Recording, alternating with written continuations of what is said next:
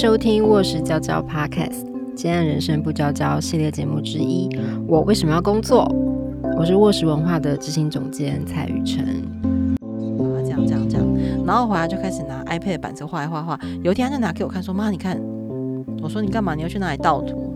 他说：“我自己画的啦。”然后我因为他，然后他一讲完就把他那个，呃，你知道 iPad 画画可以那个轨迹追踪录影嘛？他就把那个开给我看哎。就是那个哒哒哒哒哒哒哒，然后我就说天哪，你连影片影片都是盗的啊？不是？哎，这位妈妈。然后我就，你也曾问过人到底为什么要工作吗？除了薪水，我们还能在工作中获得什么呢？冒险与刺激，意义感和成就感。我们能在工作中成为自己吗？欢迎回到卧室娇娇，这样人生不娇娇的我为什么要工作？我是蔡雨辰，好，欢迎大家来继续收听我们这一集的《我为什么要工作》。我们这一次的呃主角依然是立法委员陈佩瑜女士。上一集佩瑜给了非常多，嗯，我觉得可能是世代间吧，基本上就是不拥有不同的世界观的人要怎么一起工作啦。然后以及对于呃我们这一辈，其实从小被某一种蛮高压的方式教育长大，然后可能会有一种自我要求很高，不是自我要求很高，不然就是摆烂。我觉得有时候会有这种极端的状态下的工作的人，我们如何容许自己出错，容许对方出错，容许呃不不够完美、不完美这件事情。好，那在这一集呢，我其实想要跟培瑜继续聊的部分呢，比较是。嗯，因为我们上一集呢切入的点比较是从日本的一本呃青少年的，我觉得算是普及的读物，它的书名是我们为什么要读书，为什么要工作，来切入呃日本人其实他们是怎么去谈。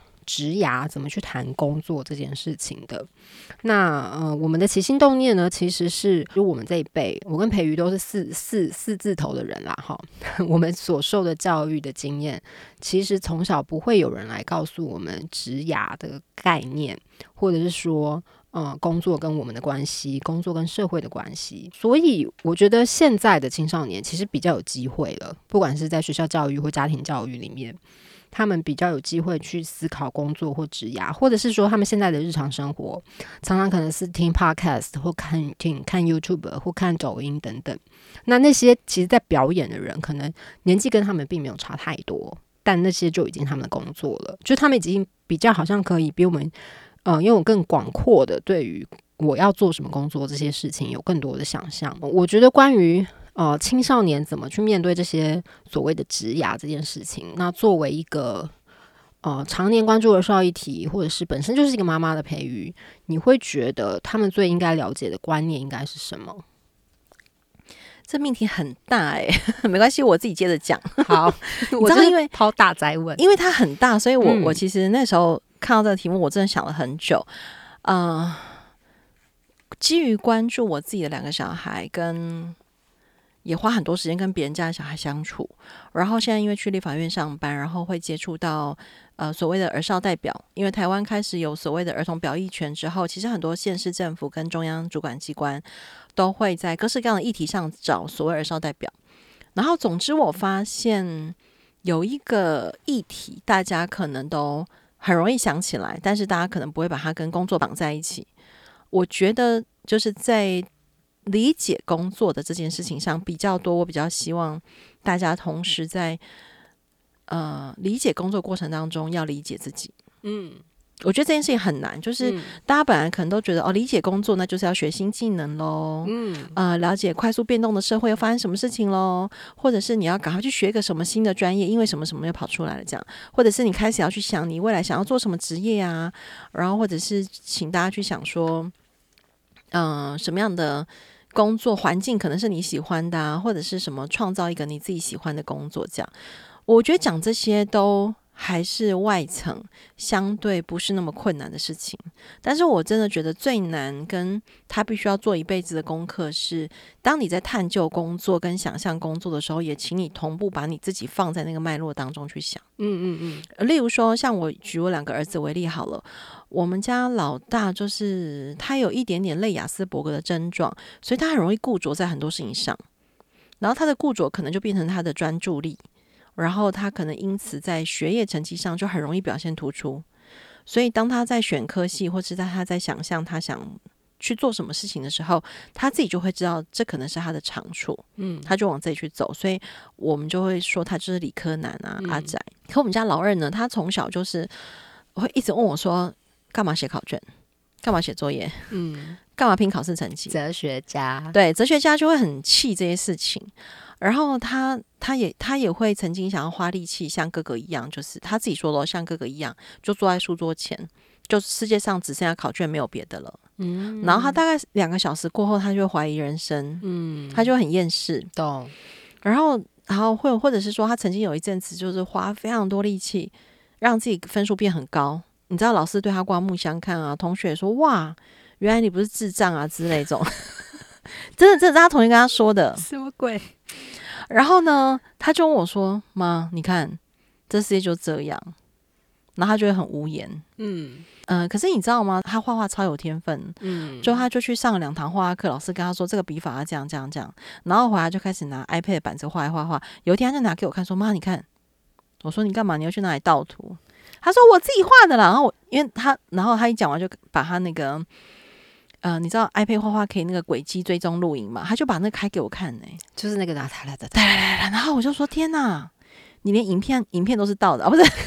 哎，这位妈妈，然后我就说你不是才去上，他我记得好像才去上两三堂，嗯，他就说啊，原来这东西其实也是有一些美感的什么什么，所以这个小孩他就会用他的聪明跟他的喜欢的事情去经营，嗯，可是他其实他也跟我聊过，他会担心说，妈，那我。以后会不会真的只能靠哥哥养我？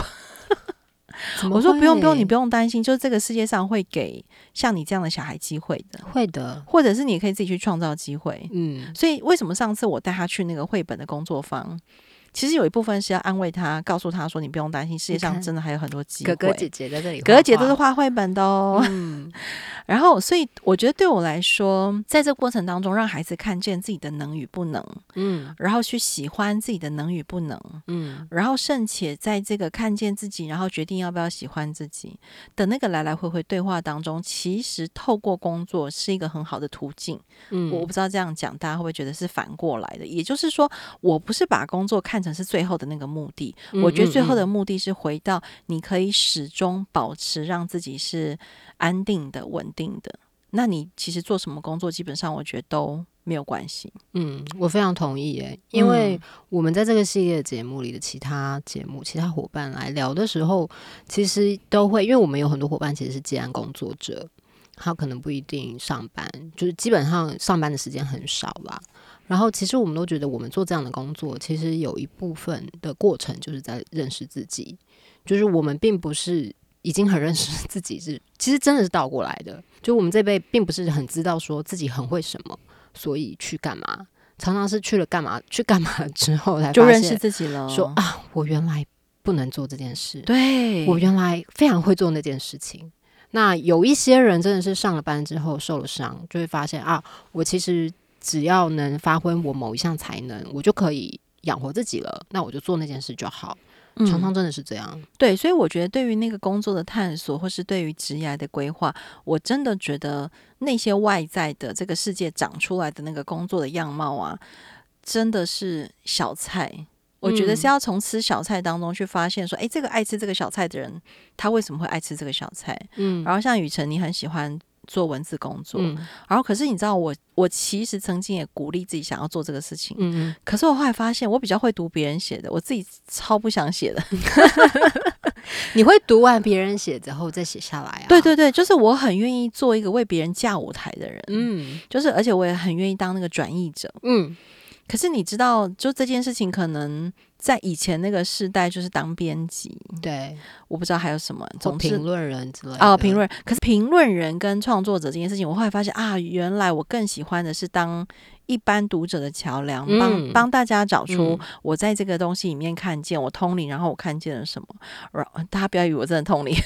有，其实培宇讲绘本的时候，真的很像通灵。好，然后我看见的东西，为什么我觉得是这本书很厉害的地方？然后为什么鼓励大家来看这本书？嗯，所以对我来说，我因为这个工作，然后就慢慢喜欢自己有这种通灵的本事。嗯嗯，然后在那个通灵本事当中，我就会发现，哎，我应该要好好珍惜自己这个直觉。嗯，但我跟你说，其实我以前很讨厌我有这个直觉，为什么？因为我觉得，哦，因为我那时候刚开书店的时候，很多人都问我说，哎，你是不是儿童文学相关科系毕业的？哦，不是，不是，哦，那你一定是幼保系毕业的喽。台湾人真的很爱问这样的问题啊，那你一定是艺术学院毕业的，都不是嘛？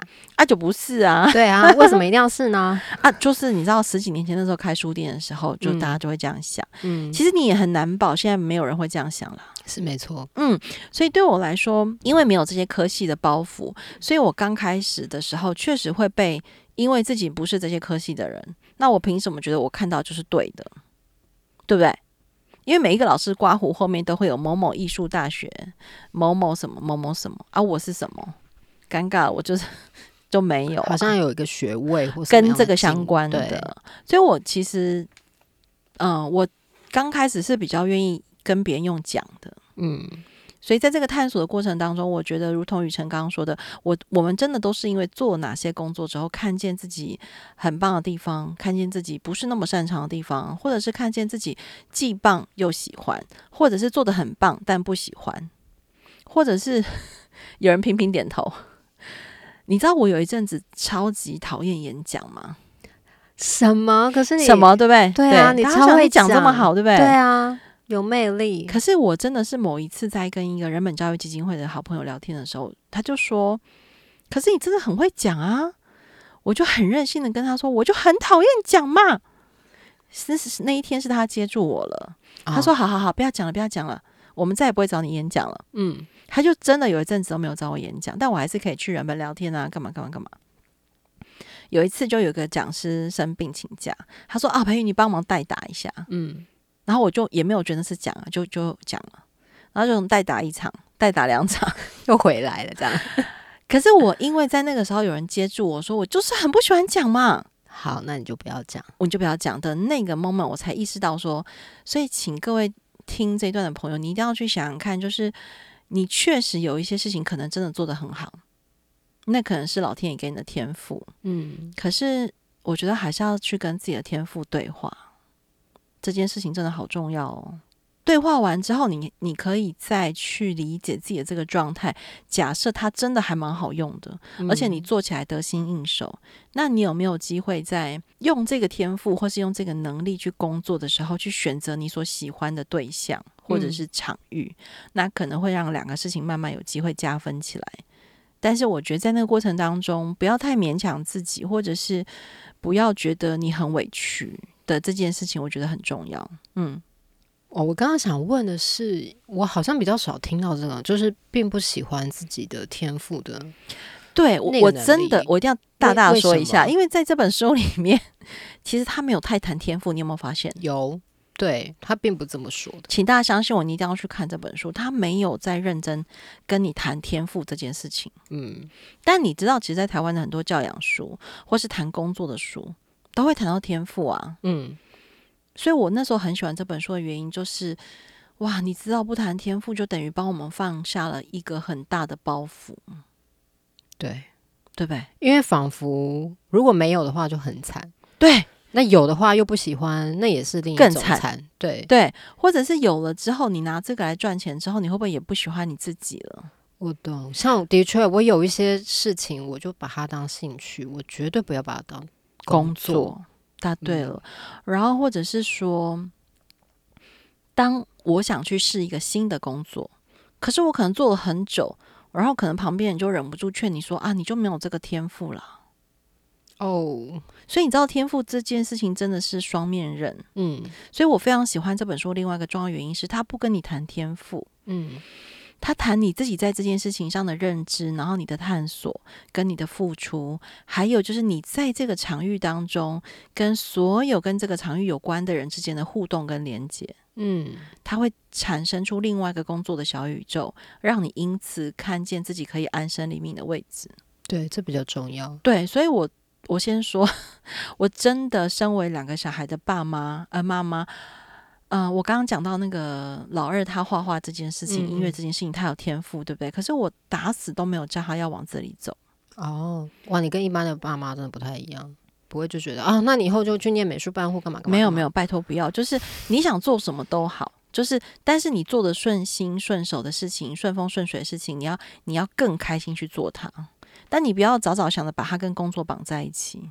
因为一旦你这样想，你可能真的就会开始逼自己用各式各样的方法去训练你自己，去规训你自己。可是那个前提是，如果你都还没有好好认识你的天赋，跟跟你的天赋相处，你就已经把它往实用那里去了，你可能真的就会扭曲了那个东西。嗯嗯。而且我真的觉得，在年轻的时候有多一些时间，像这样去跟自己的天赋对话，真的是好事。嗯。然后我刚刚说另外一个可能性，就是搞不好有人真的很喜欢画绘本啊。对。可是他就搞不好真的画的不是那么好，比起有人顺手两笔就画的很好，没错。那难道你就叫他不要努力吗？这样怪怪的。没错，对。所以我觉得这本书在谈到这件事情，就是说大家可能就会觉得啊，日本人很龟毛，或者是呃，日本人花很多力气在做实作啊，日本人在发挥那个匠人的精神。但是我比较觉得，他其实是把自己放进那个工作的小宇宙里面去想象自己跟这个作品的关系。嗯嗯。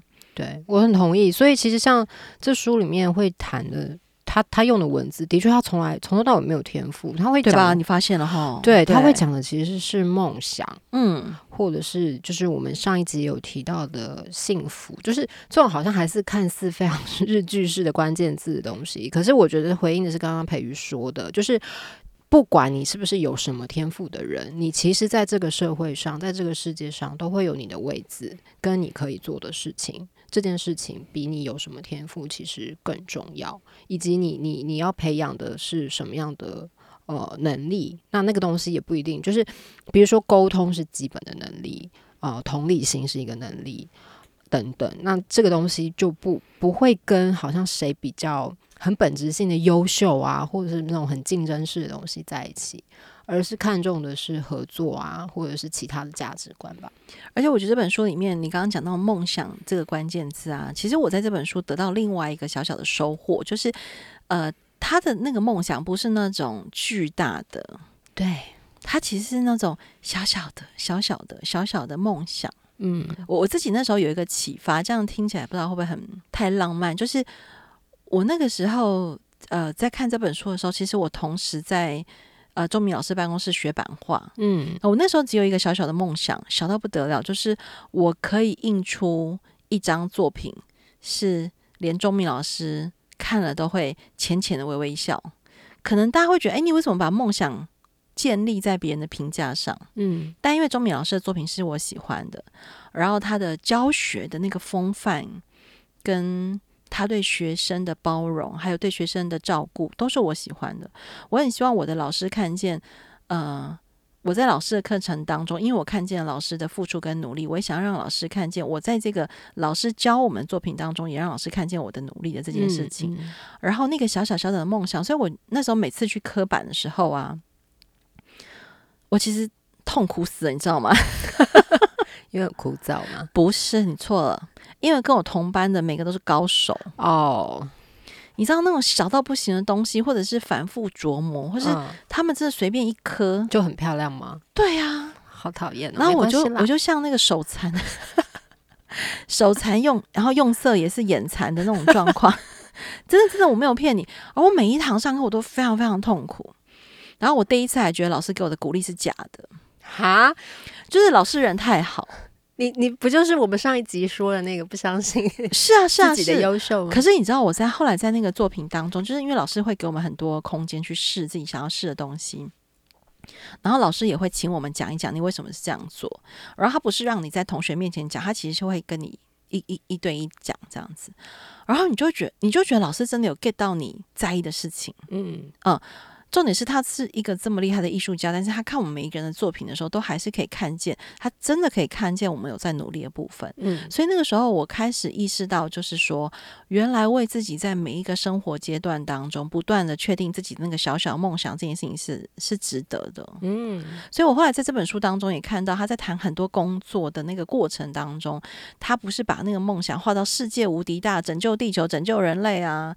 但你知道台湾很多杂志，台湾的很。多 台湾人喜欢当第一，什么的第一，就是好像没有。大到这样，就不要拿出来讲了。嘿，没错没错，就是嘿呀，你你都没有要拯救海洋垃圾，那你是讲就不要拿出来？说嘴，对，但是我真的觉得麦安内麦安内，哎，压力就多哎。因为像刚刚培瑜说的那个小梦想啊，我就记得我看这本书的时候，我有我有特别笔记起来，我还特别拍到我的线动，因为我觉得好感人哦。因为可能这是我一直在思考问题，我来我有点想要分享念给大家听，就是有一个应该是幼教哦，对他是个幼教老师，呃，他就是分享了他所谓的梦想，他就写说他出社会大概过了两年的时候，有一个他负责照顾的三岁的小女孩就跟他说。等我长大之后，我想变成像大姐姐这样的人，哦，很棒。这就成为他的梦想了。对啊，因为他想要成为会让小妹妹说的他自己。嗯，而且我觉得我在这本书里面看到一个我自己真的好喜欢的价值哦，就是他把你自己跟别人的关系写的不会让你觉得你好像有了别人就没有自己，嗯或者是有了自己不就不再考虑别人，嗯这样会大家去买书来看就知道。就是我觉得呃，台湾这几年会落在那个。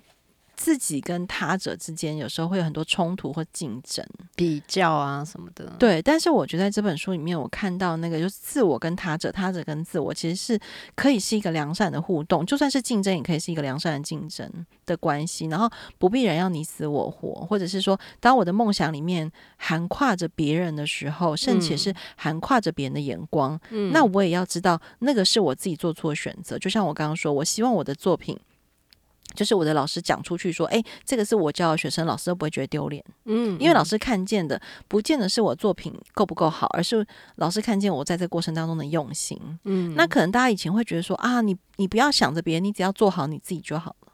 但我觉得这个话都有点太太单一跟太绝对。就是当你在跟别人互动的时候，其实心里面有着别人是好的嗯啊、但是那个浓度跟那个成分跟把别人放进来的原因，你只要自己想清楚了，其实基本上别人不会变成你的绊脚石，嗯嗯反而会变成你很重要成长的关键。嗯这也是我在这本书里面看到的。同意，就是嗯他应该会成为你站得更高的基础，而不是把你压垮的大石头。，对对，好啊，很高兴我们这一集呢又。